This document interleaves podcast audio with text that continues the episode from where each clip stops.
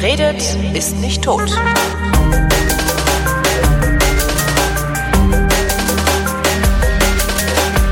Vor ungefähr acht Jahren in Folge 115 habe ich ausgedehnt mit Sina Trinkwalder telefoniert. Sina Trinkwalder hatte damals mehr oder weniger gerade ein ökosoziales Textilunternehmen gegründet namens Mano Mama. Und jetzt äh, machen wir ein Follow-up. Hallo Sina. Hi, grüß dich Holger. Damals stand ja noch so ein bisschen in den Sternen, ob das alles überhaupt funktioniert. Äh, wann wusstest du, dass es funktioniert? Auch von Anbeginn. Von, äh, von Anbeginn, sonst hätte ich es nicht gemacht. Das ist, glaube ich, der große Unterschied. Es ist ja, wenn dir jemand erzählt, dass etwas nicht geht, dann muss man ja immer wissen, dass es die, ja, die Grenzen und die Limitierung des Menschen ist, der sagt, dass es nicht geht. Und wenn du aber ein bisschen mehr Fantasie hast als die anderen oder einfach ein bisschen wahnsinniger bist, und bei mir ist es wahrscheinlich Letzteres, dann äh, gehst du halt ein bisschen weiter. Welcher Wahnsinn hat dazu geführt? der, der Wahnsinn damals, das erste ökosoziale Textilunternehmen in Deutschland zu gründen, war für mich die Unzufriedenheit mit der gesellschaftlichen Struktur. Das Interessante ist, dass es eigentlich aktueller denn je ist, weil äh, wir vor zehn Jahren, als ich meine Mama aus den Angeln gehoben hatte, eine ziemlich große Erwerbslosigkeit hatten ich nenne das bis heute noch eine versteckte Erwerbslosigkeit. Weniger die, die in Statistiken erfasst werden, sondern die Menschen, die wohl verwahrt werden außerhalb der Statistiken. Also ähm, erwerbslose Mütter beispielsweise, ältere äh, Arbeitnehmerinnen oder potenzielle Arbeitnehmerinnen. Und du merkst schon, es konzentriert sich mehr auf die Frauen oder es konzentrierte sich vor zehn Jahren mehr auf die Frauen. Und ähm, die hat man immer gut verwahrt in Wiedereingliederungsmaßnahmen. Man hat sie in frühzeitige Vorrente verschoben und was weiß ich was alles, ja. Und ich kann mich sehr gut an die Worte damals des damaligen Staatssekretärs in Bayern erinnern, der gesagt hat, Frau Trinkwalder, ich weiß überhaupt nicht, was Sie eigentlich wollen, weil was statistisch nicht erfasst ist, ist für mich nicht existent. ja, das kann man natürlich so machen. Das ist ungefähr so, wie wenn du mit einem Zweijährigen Versteckus spielst, ja, der dann seine Hände vor die Augen nimmt und sagt, äh, ich bin ganz alleine hier ja, obwohl wir im Raum sind. Und diese Situation hat mich irgendwann so angekäst, ähm, dass ich für mich beschlossen habe, nee, das müssen wir anders machen. Wir brauchen eine Gesellschaft, wo jeder wieder teilhaben kann. Und wenn es neben eine Leistungsgesellschaft ist, in der wir nun mal leben, und ich finde Leistungsgesellschaft passiert auch nicht schlecht, ja, weil wir müssten uns mal nur vorstellen, wir würden heute in keiner Leistungsgesellschaft leben dann könnten wir nichts leisten. Leisten ist für mich etwas nach vorne bringen. Und wir brauchen gerade echt fucking viel Kraft, um bei den ganzen Dingen, die auf uns reinprasseln, äh, Klimawandel, soziale Missstände, die Verteilung von arm und reich und jetzt noch on top so ein kleiner fieser Entschuldigung, Scheißhausvirus, ja, ähm, wenn wir, wir brauchen eine Gesellschaft, um das hinzubekommen. Das heißt doch, dass du jeden wieder in die Gesellschaft reinholen musst und ihm Teilhabe verschaffen musst. Und leisten heißt in dem Fall erwerbstätig zu sein. Und damals war das eben ähm, ein ganz großes aktuelles Thema. Dann folgten ja zehn Jahre der massiven Üppigkeit bis hin zu Fachkräftemangel, selbst im Servicepersonal bei Gastronomien. Und wenn man jetzt sieht, was die letzten zwei, drei Wochen passiert ist, glaube ich, ja, an etwas, was ich nie gedacht habe, dass sich Geschichte wieder wiederholt. Aber ich habe es äh, am eigenen Leib jetzt gerade wieder erlebt. Ähm, dazu sei gesagt, wir nehmen diese Sendung Ende März 2020 auf, je nachdem, äh, wann ihr euch das anhört. Ende März 2020 befinden wir uns gerade anderthalb Wochen ungefähr, nee, noch nicht mal eine Woche in mehr oder weniger offizieller Quarantäne wegen des Coronaviruses. Diesen Fachkräftemangel, hast du den denn eigentlich auch gemerkt? Oder, also du hattest damals gesagt, du würdest nur äh, Menschen beschäftigen, die auf dem ersten Arbeitsmarkt eigentlich keine Chance haben und würdest denen Gehälter zahlen, äh, von denen sie auch tatsächlich leben können. Hast du den Fachkräftemangel selbst auch bemerkt oder hast du immer ein Reservoir an Personal gefunden? Ich habe niemals den Fachkräftemangel bemerkt, schlichtweg aus dem einfachen Grund, weil Fachkraft heißt ja ein Mensch, der etwas gelernt hat und dann anschließen kann. Und wenn ja. ein Mensch etwas nicht kann, dann kann er es lernen.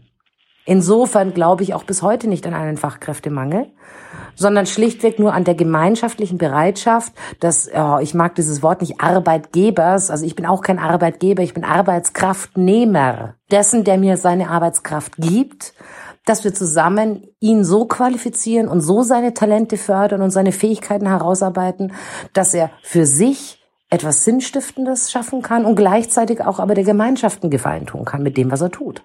Ja, also ich hatte niemals auch nur einen Tag das Problem, Menschen zu finden, die Lust haben und bereit sind, Teil des Teams bei meiner Mama zu werden. Im Gegenteil, bis heute ist es so, dass die uns die Bude einrennen und wir haben gar keine Möglichkeit, allen die Möglichkeit zu geben, bei uns Platz zu nehmen.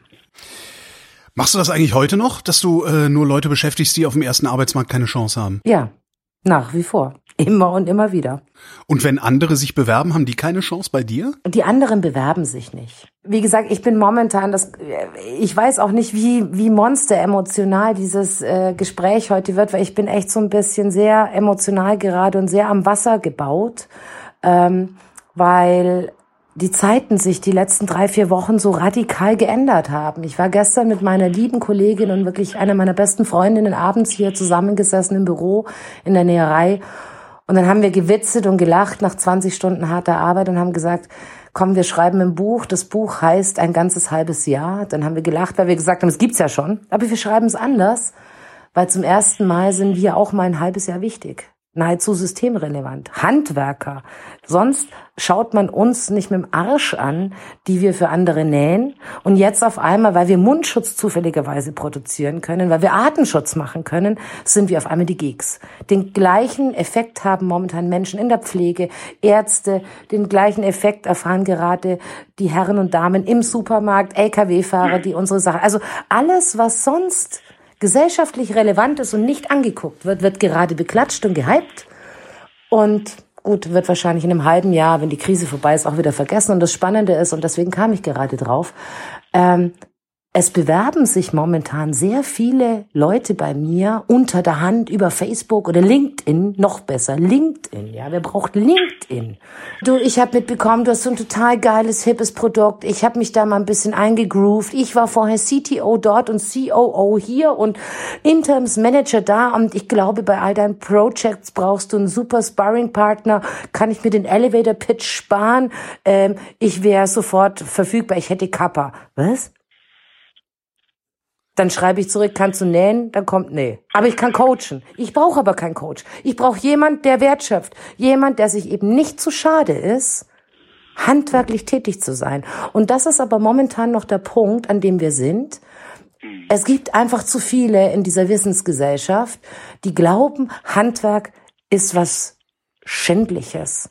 Und das ja. ist etwas, was sich so derart radikal ändern muss und was wir auch nicht vergessen dürfen nach dieser ganzen Krise, die wir jetzt haben. Und auch die nächsten Krisen werden auch kommen. Mhm. Beispielsweise mein Lieblingsstammlokal, da kocht Ivan. Ivan ist kein Koch, Ivan ist Philosoph.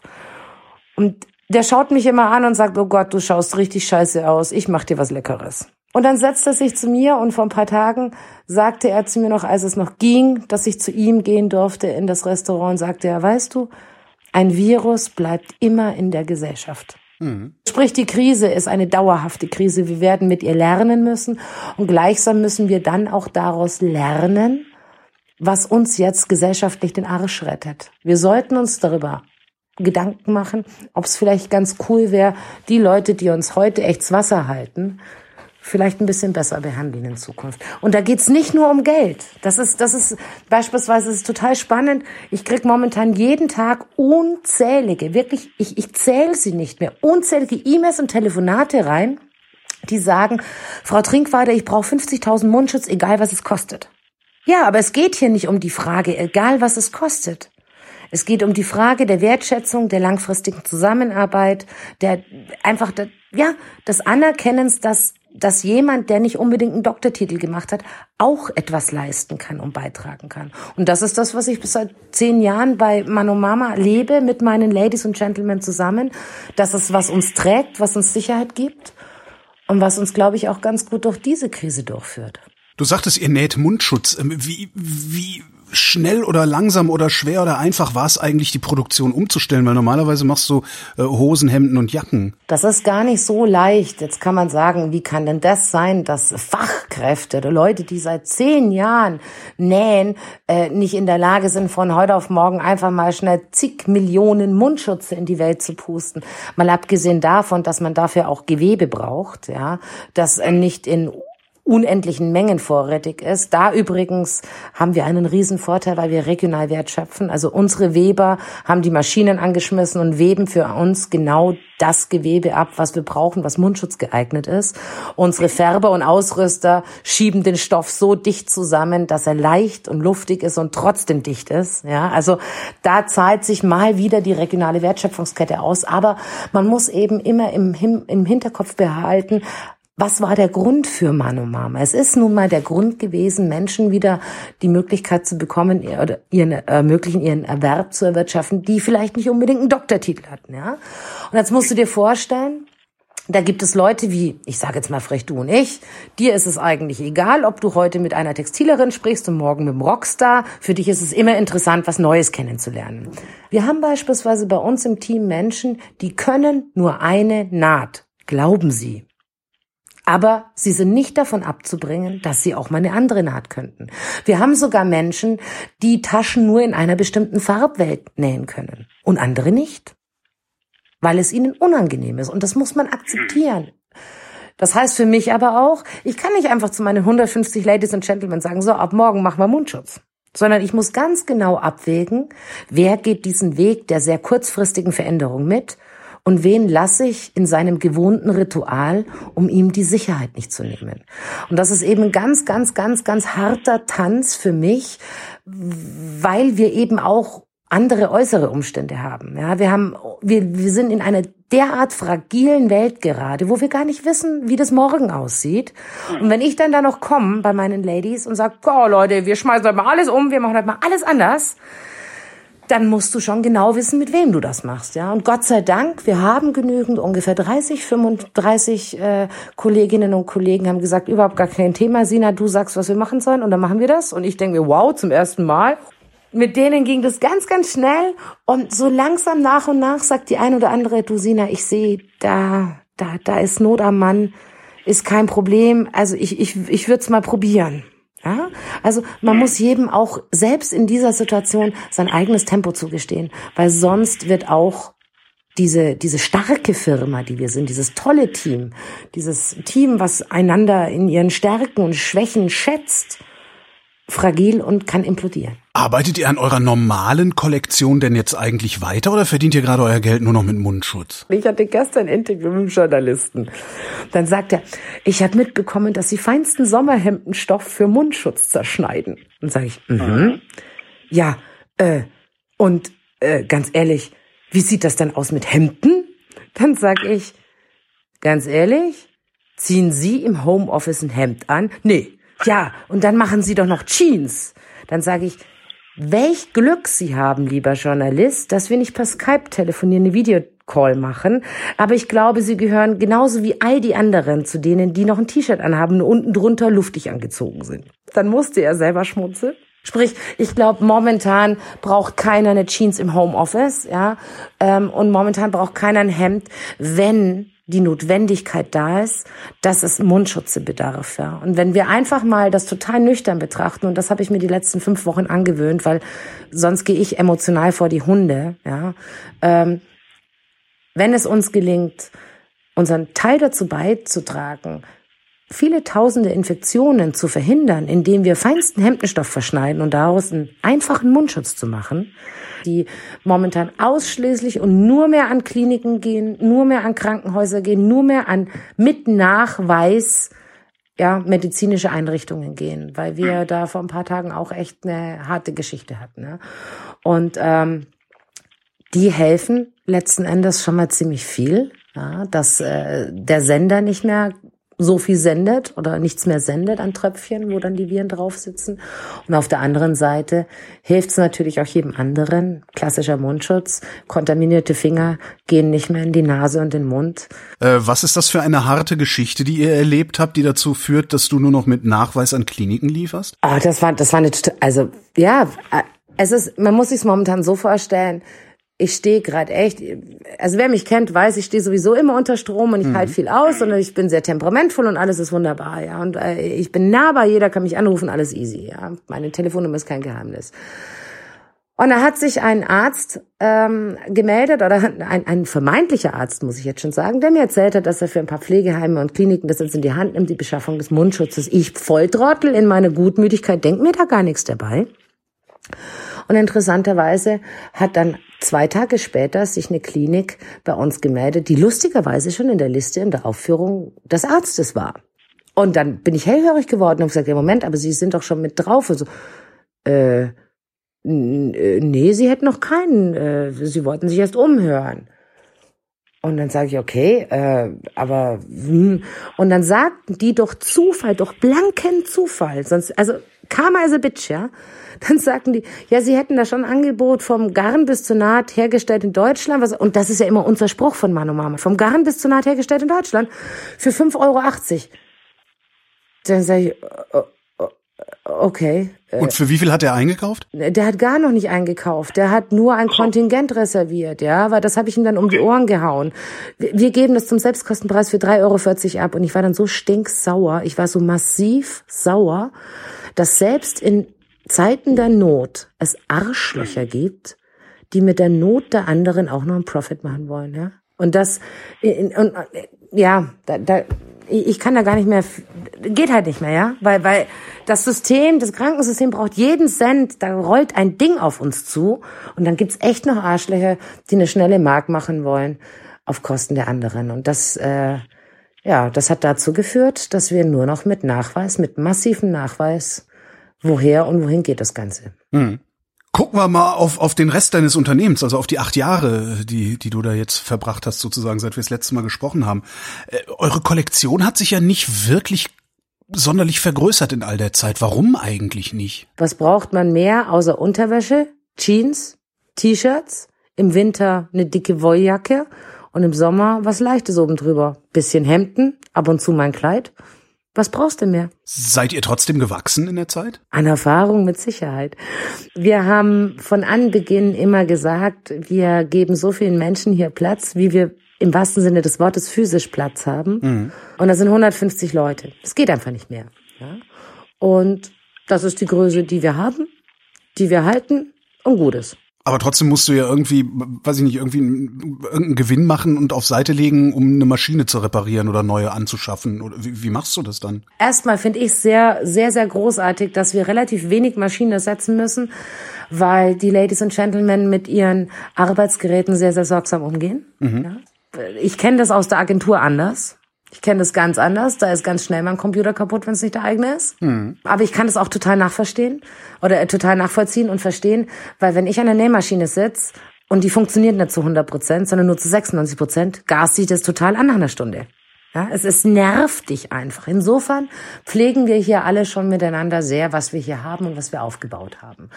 Und natürlich ist es so, dass wir Investitionen, die wir brauchen, dass wir die zurücklegen und dann das investieren, wobei wir eine Prioritätenliste haben. Da hat sich überhaupt nichts geändert, wie vor sieben Jahren oder vor acht Jahren. Damals hattest du es, glaube ich, auch ohne Banken gemacht, ne? Oder? Immer noch ohne Banken. Keine Subventionen, ohne Banken. Wir machen immer noch alles falsch. Ist okay. ist das immer noch so, weil ihr das wollt, oder ist immer noch niemand bereit? Ja, ja klar. Hätte ja sein können, dass, dass du es mal versucht hast und die gesagt hätten, nee, nee, dann lieber nicht. Also, die, die, die Frage ist doch, wofür braucht es eine Bank, wenn wir es aus eigener Kraft schaffen. Hm. Ich wüsste nicht wofür. Und ich hoffe, dass wir es immer aus eigener Kraft schaffen können. Ja. Weil ich glaube auch, also auch wenn man jetzt wieder sieht, äh, gestern wieder die Headline Banken lassen, die Kleinunternehmer hängen und kleine KMU hängen, also auch mittelständische Unternehmen. Das ist äh, die größte Freiheit eines Unternehmers ist seine Unabhängigkeit. Und die größte Unabhängigkeit, glaube ich, ist die finanzielle von Banken die, wie man ja immer so schön sagt, dir bei Sonnenschein einen Regenschirm schenken und wenn es anfängt zu schiffen, nehmen sie den wieder. Ja, also von mir aus, ich fühle mich im Regen wohl, ich mag die Sonne und äh, meine Ladies und Gentlemen gehen mit mir durch jedes Wetter. Was mich gewundert hat, ist, also ich beobachte das ja schon eine Zeit lang, ich kaufe ja auch immer meine Klamotten bei euch. Ähm, ich habe noch kein Konkurrenzunternehmen zu Mano Mama gesehen. Gibt es wirklich keins? Ja, aber warum nicht? Es scheint doch zu funktionieren. Ja, aber so wie es funktioniert, funktioniert es halt im, äh, im klassischen äh, Mindset eines Unternehmers nicht. Ja, ein Unternehmer gründet ein Unternehmen, auch heute noch 2020 um irgendwann möglichst hoch monetär für sein unternehmerisches Wagnis belohnt zu werden. So, jetzt kannst du dir die letzten acht Jahre meine Bilanzen anschauen. Sind ja öffentlich zugänglich und äh, ich glaube, danach wirst du mich als Radiomoderator zum Essen einladen. Also du machst sowas wie Manu Mama nicht, wenn du gerne viel Geld verdienen willst. Du machst es aber dann, ja, wenn du wenn du innerlich reich werden möchtest, wenn du zufrieden werden möchtest. Es gibt doch genug Menschen, die äh, so ähnlich drauf sind wie du auch. Also man muss sich doch nur diese ganzen, was weiß ich, äh, ja, unverpackt Läden, die jetzt aufmachen, angucken und so. Damit verdienst du doch auch keine müde Mark. Doch, das, also äh, doch, doch, da kann man schon. Und das ist ja auch gut so, die dürfen ja auch verdienen, ja. Das ist überhaupt gar kein Thema. Ähm, aber nochmal, Textil, es ist auch nochmal ein Unterschied, ob du einen Handel machst oder Herstellung. Herstellung ist knackig, hartes Brot. Herstellung ist physisch für den Körper. Und nochmal, ich kann dir das jetzt nach 20 Tagen, 20 Stunden am Tag sagen. Das, das, das gehen 99,9 Prozent der Bevölkerung hier gar nicht. Die jammern schon am dritten Tag, weil es fucking, fucking, fucking anstrengend ist. Physisch. Es will heute auch keiner mehr Gleisbauer werden bei der Bahn. Als ich eben nach Wachstum gefragt habe, hast du gesagt, ihr seid äh, an Erfahrung gewachsen. Was, was hast du gelernt über die Jahre oder was habt ihr gelernt über die Jahre? Also ich glaube, ähm, wir haben ja, also gemeinschaftlich haben wir erstmal total viel gelernt. Das ist meine schönste Erkenntnis, ist eigentlich, dass äh, wie Gemeinschaft funktioniert. Dieses Paradigma, was wir immer hatten. Also ich versuche das immer so zu erklären. Ich habe lustigerweise, ich habe sogar mein neues Buch würde erschienen hätten sein sollen. Geil, gell? Heißt Heimat muss man selber machen. Zum Zehnjährigen von und Mama. Kommt irgendwann im Herbst, ist völlig egal. Ähm, und das Spannende ist, dass ich dort ziemlich lange erkläre, warum wir in unserer Gesellschaft eigentlich nicht funktionieren und warum Manu Mama in einer kleinen Gesellschaft funktioniert. Wir glauben immer, oder ich versuche es anders zu formulieren, dieser Satz, eine Gesellschaft und eine Gemeinschaft ist nur so stark wie ihr schwächstes Glied. Wenn du diesen Satz jemanden vorstellst, wird er dir sagen, stimmt. Das ist aber Bullshit. Weil damit beschränken wir uns künstlich darauf, dass wir nur noch in Kraft messen. Wir haben nur eine Kenngröße. Und die größte Erkenntnis, die ich durch meine Mama erlangen durfte, ist, dass ich diesen Satz umformuliere. Und zwar eine Gesellschaft ist so resilient, so widerstandsfähig und hält unheimlich viel aus, wie vielfältig, wie, wie ihre innere Vielfalt ist. Ja? Weil nur wenn wir unsere Stärken und unsere Schwächen voneinander kennen, können wir damit umgehen und wir können vor allen Dingen dem anderen helfen in seiner Schwäche durch unsere Stärke. Und das ist genau das, was mich meine Mama gelehrt hat. Und deswegen funktioniert es auch immer, durch alle Krisen hindurch. Und das ist, glaube ich, die größte Erfahrung, äh, die, die ich persönlich machen durfte, neben viel textilen Geschichten. Also mein, mein, mein Weber hat am Anfang immer gesagt, boah, Sina, du bist echt so ein Seepferdchen, so ein Textiles. Heute sagt er, na, wie geht's dir, textiler Kampfschwimmer? Also war, Warenkunde hast du gelernt über die äh, Jahre. Nicht nur Warenkunde, wirklich Konstruktionstechnik, Faserkunde, das geht ganz, ganz, ganz, ganz tief rein. Aber nicht nur eben äh, rein Bio und tralala, sondern auch Bio hinterfragen. Wir haben jetzt, eigentlich wollten, also ich muss immer sagen, eigentlich wollten wir es schon starten, aber es wird erst nach dem Mundschutz kommen. Wir machen jetzt beispielsweise eine Eco-2-Fashion, ja, ähm, weil es um Erfahrungen geht. Und äh, da nutzen wir ausschließlich Gewebe und Gestrick, was bereits gemacht wurde. Also was dem Designer mal nicht gefallen hat oder der Warenausfall nicht so war wie bestellt oder sonst irgendwas. Aber respect the resources, wir müssen doch bitte das benutzen, was schon da ist, weil das ist ja auch neu. Es gefiel nur nicht, ja. Und damit kommst du ja komplett in den Bereich minus CO2 eigentlich. Du redest jetzt aber von Stoffen, nicht von fertig geschneiderten Sachen, die ihr nehmt und dann umschneidert. Ich rede wirklich von Stoffen. Beispielsweise, ich mag dir ein Beispiel geben. Da ruft ja. mich mein Weber an und sagt, du Sina, ich weiß ja, du bist auf der Suche und, und, und, und du hast immer eine Idee, ich habe hier gerade eine Scheiße am Haken. Dann sage ich, was ist denn los? 16.000 Laufmeter, das ist ganz schön viel, ja. 16.000 Laufmeter in Salbeifarben mit Wetterausrüstung habe ich gemacht. Aber leider will der Auftraggeber die Ware nicht abnehmen, weil der Designer ihm sagt, das ist jetzt doch zu Salbei. Dann sage ich, okay, und wofür war das geplant? Naja, für Herren-Oberbekleidung. Dann sage ich, kann man Trenchcoat draus machen? Ich sage, klar kann man einen super Trenchcoat draus machen. Sag ich, okay, was brauchst du, damit du deinen Schaden minimierst? Ja, was weiß ich, 4,86 Euro pro Laufmeter. Sag ich, okay, gut, komm, machen wir. Wir stützen die heimische Wertschöpfungskette, ja. nutzen die Ressourcen, die, es wird ja immer noch im Textil, wirklich, Textil ist eine Sauerei, was da passiert, ja. Eine elende Sauerei. Und ähm, wir müssen viel respektvoller mit den Ressourcen umgehen. Sonst schaffen wir es nicht. Was ist denn, ja, wie soll ich sagen, der, der größte Fehler, den du gemacht hast? Also wo musstest du, wo musstest du am stärksten umdenken? Wo hast du vor acht Jahren gedacht, so wird's und genauso ist es dann nicht geworden? Weiß ich sofort. Aus der Pistole raus, Menschen. Ach. Ja, vor acht Jahren war ich äh, der absoluten Meinung, jeder Mensch möchte sich einbringen. Jeder Mensch, nee, nicht jeder Mensch. Es ist einfach so. Nicht jeder Mensch möchte Teil einer Gemeinschaft sein. Das muss man akzeptieren. Solange er sich neutral verhält, ist es auch völlig in Ordnung.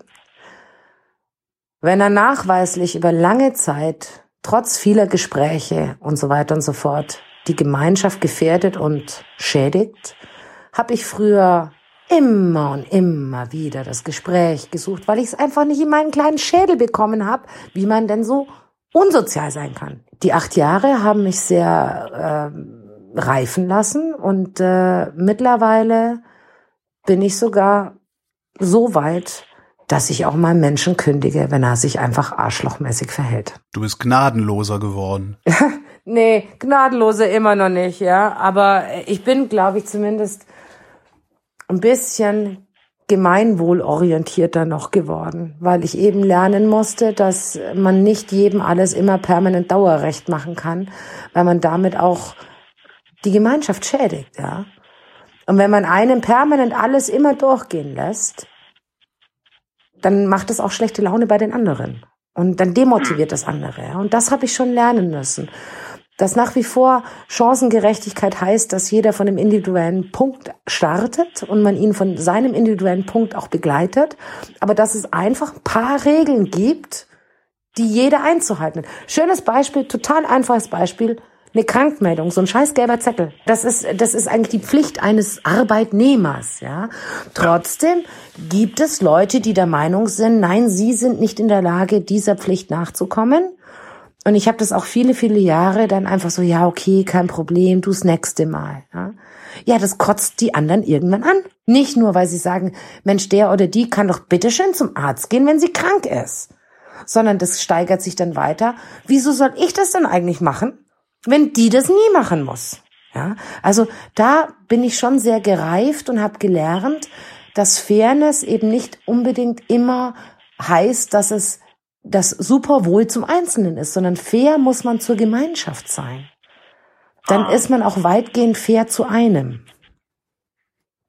Das ist eine harte Erkenntnis, aber die hat bei mir lange gebraucht, weil ich da einfach zu gutmütig bin.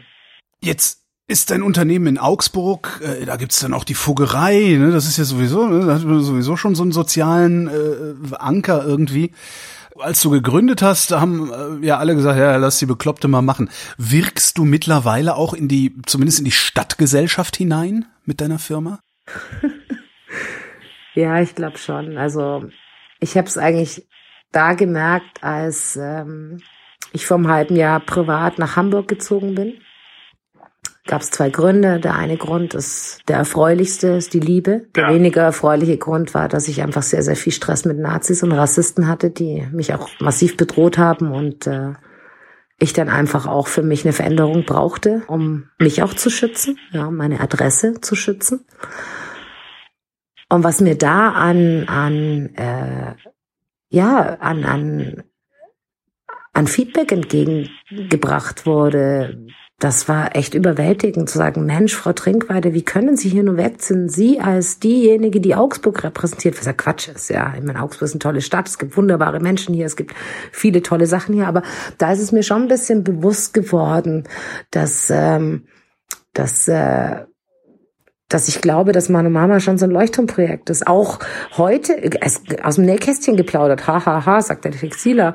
Beispielsweise, wenn ich sehe, wenn es jetzt wieder um diesen Mundschutz geht, ja, ähm, wo ich auch viele Augsburger oder regionale Kliniken etc. momentan vertrösten muss, weil halt nun mal das Klinikum aus NRW deutlich schneller war und seit drei Wochen schon auf der Matte steht und die ah. ja, aber sie sind doch aus Augsburg, ja, also diese das ist wiederum so eher die negative Variante zu sagen, Leute, also wir, wir pflegen hier kleinen kleinen Fürstenspießertum, ja, ähm, also doch, ich glaube schon, dass es ein bisschen was bewirkt.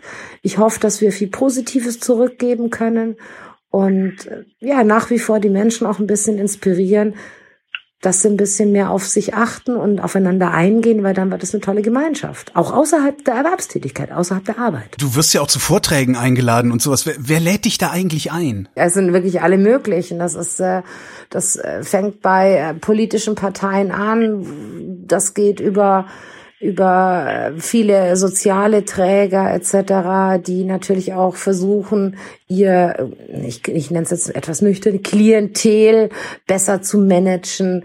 Ähm, aber und das hat sich so in letzter Zeit gehäuft, was mich sehr, sehr freut. Sehr, sehr viele große Konzerne und Unternehmen, die sagen, okay, pass auf, irgendwas musst du doch richtig machen. Wir wissen nicht was, aber irgendwas kannst du nicht so verkehrt machen. Bei uns knarrt's und kracht's an jeder Ecke und an jedem Ende. Erzähl doch mal, wie du das Ding da wusst.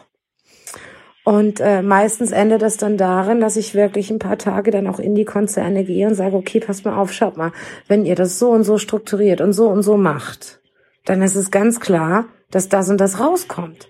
Weil würdet ihr so im Privaten agieren? Würdet ihr als Mensch so agieren? Nee, das hat bei uns Vorschrift. Ja, genau. Dann schmeißt doch mal diese scheiß Vorschrift über Bord und vor allen Dingen schaltet den Rechner aus und macht dieses Excel aus. Und dann geht's. Mach das mal konkret. Was machst du richtig, was alle anderen falsch machen? Ich miet überhaupt nicht, äh, dass ich etwas richtig mache, sondern ich, also, also ich sage immer, ob ich etwas richtig mache, ob Entscheidungen meinerseits richtig waren, das zeigt die Zukunft. Kann ich dir in 30 Jahren erzählen? Machen wir wieder ein Follow-up. Ja, in 30 Jahren das dürftest du noch erleben. Ich bin ein bisschen jünger, ich bin noch fit. Ich glaube, dass diese nackte Controller-Kacke, dass, dass diese Zeit ist vorbei. Ja, und das merken wir ja jetzt auch. Wir merken das eklatant, weil beispielsweise die Beziehungen in den Handel, die auf Menschlichkeit basieren, die tragen auch jetzt in dieser Krise. Diesmal helfen wir den anderen, weil wir langfristige Beziehungen zu ihnen haben, wirklich Beziehungen und keine Verträge. Klar haben wir auch Verträge, aber mit Verträge meine ich kein Papier, kein Excel, kein, kein auf die dritte Kommastelle hinterm, oder, ja, hinter der Null gerundete Scheiße, sondern da telefoniert man, da spricht man. Wir hatten heute beispielsweise mit zwei unserer Taschenkunden, mit der Teegut und mit der Edeka, wie gesagt, Leute, es tut mir leid, nächste Woche können wir euch die Taschen nicht liefern. Bitte, wir müssen das schieben um eine Woche. Ja, das, das wäre in anderen Unternehmen gleich ein Monsterprozess. Und dann kommt da nur, äh, warum? Das ist, weil wir Mundschutz nähen müssen. Kein Thema, rock on, überhaupt kein Problem. Ja, das ist eben genau der Punkt. Gleichsam wissen beide, ey, wenn es bei denen mal wieder brennt und ihnen irgendwie die Taschen auslaufen, hauen wir auch mal doppelt drauf. Das ist ein Geben und Nehmen. Diese Menschlichkeit. Ich glaube, das ist der große Unterschied. Menschlichkeit. Was natürlich auch in großen Konzernen nur bedingt gegeben sein kann, die muss wieder einzeln und ich glaube, das machen wir schon anders und das trägt aber und das trägt eben auch in Zeiten wie diesen. Wenn du dann in diesen Unternehmen bist und sagst, ja, macht mal euer, euer scheiß Excel aus, wie reagieren die denn auf dich? Sagen die, ja, schön, dass sie da waren, klingt alles ganz toll, Bullabü und äh, jetzt machen wir weiter wie gehabt? Das war früher so. Das ist heute nicht mehr so. Das, also es ist wirklich so ein bisschen, ich glaube, ich glaube von Gandhi oder so ist dieser Spruch, erst belächeln sie dich oder dann beschimpfen sie dich und, und dann hast du gewonnen. Also ich weiß nicht mehr genau, ja.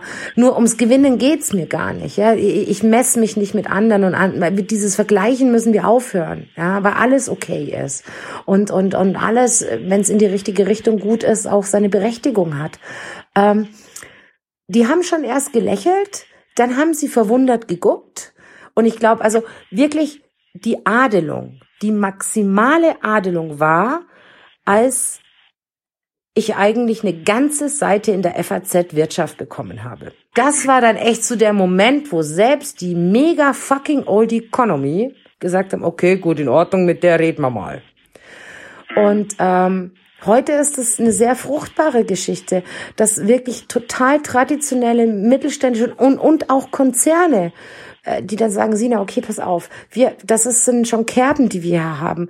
Schau dir das mal an und guck, guck mal, äh, was denkst du da, ja? Und mir macht es auch große Freude, weil natürlich, das wäre, das wäre gelogen zu sagen, es würde mir keine Freude machen, weil du hast ja einen ganz anderen Hebel. Es ist ja ein Riesenunterschied, ja, ob du irgendwie 150 Leute irgendwie eine Obhut geben kannst, eine Erwerbstätige, oder ob du für 3500 Leute, da gibt's eine total schöne Geschichte. Da gibt's, das ist keine Geschichte, das ist ein Erlebnis, eine richtig geile Geschichte. Die kann ich dir erzählen. Und zwar war das ein Geschäftskontakt, ich darf jetzt nur keinen Namen nennen. Und ähm, das war auch vor acht Jahren ungefähr. Und äh, meine Ladies, alle 10 Euro Grundlohn und dann ihre Sozialboni und so weiter und so fort, alles wunderbar. Und dann äh, hatte der damalige Geschäftskontakt zu mir gesagt, ja, hm, weiß ich auch nicht und bla bla bla und was weiß ich. Also es war so Solarifari und, und wir beide, mei, wir, wir haben halt Geschäfte miteinander gemacht, aber es war jetzt nicht die große Liebe. ja. Und dann ist er in ein anderes Unternehmen gekommen, in einen produzierenden Betrieb mit sehr viel Handel und äh, musste die Altlasten des Vorgängers übernehmen und der Vorgänger ist aus dem Tarifvertrag ausgestiegen des Einzelhandels und hat den Leuten den damaligen Mindestlohn von 8,45 Euro nur noch mehr bezahlt, ja. Mhm. Und ich hatte eine Weile diesen Geschäftskontakt oder diesen Menschen aus den Augen verloren und der hat mich ein paar Wochen später angerufen und gesagt, Frau Trinkwader, Sie sind die Erste, bei der ich mich jetzt melde aus meiner alten Zeit und sage, ui, hui, hallo, grüß Sie. So, und jetzt erzähle ich Ihnen was. Und sage ich, jetzt bin ich mal gespannt ich habe mich an Sie erinnert. Und Sie haben gesagt, Sie schaffen 10 Euro Stundenlohn zur Wirtschaft mit Ihren Leuten da. Ja, das meinte der nicht bös. Dann sage ich, ja, das kriegen wir irgendwie hin. Paritätisch kriegen wir es hin. Und wissen Sie, was ich gemacht habe? Die Altlast von meinem alten, von meinem alten Vorgänger einfach raus. Ich bin wieder in den Tarifvertrag eingestiegen und ich habe es einfach an anderer Stelle wieder eingespart, wo es keinem wehgetan hat. Kein Menschen. Und das fand ich halt geil, ja. Und wenn du auf einmal siehst, dass jemand sich an dir ein Beispiel nehmen konnte und dann 4000 Menschen wieder eine absolut gerechtfertigte Lohnerhöhung, die sie ja vorher schon hatten, eigentlich ist ja keine Lohnerhöhung, ist eine Wiedergutmachung ermöglichen kann.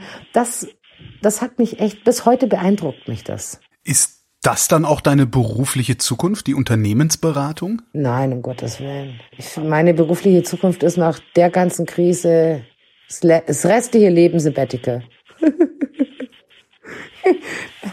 Nein, ich, ich, ich habe keine berufliche Zukunft, weil wenn du mich vor zehn Jahren gefragt hättest oder vor zwölf, dass ich meine Näherei habe und äh, irgendwann sogar mal systemrelevantes täte, dann hätte ich gesagt, ja klar, natürlich.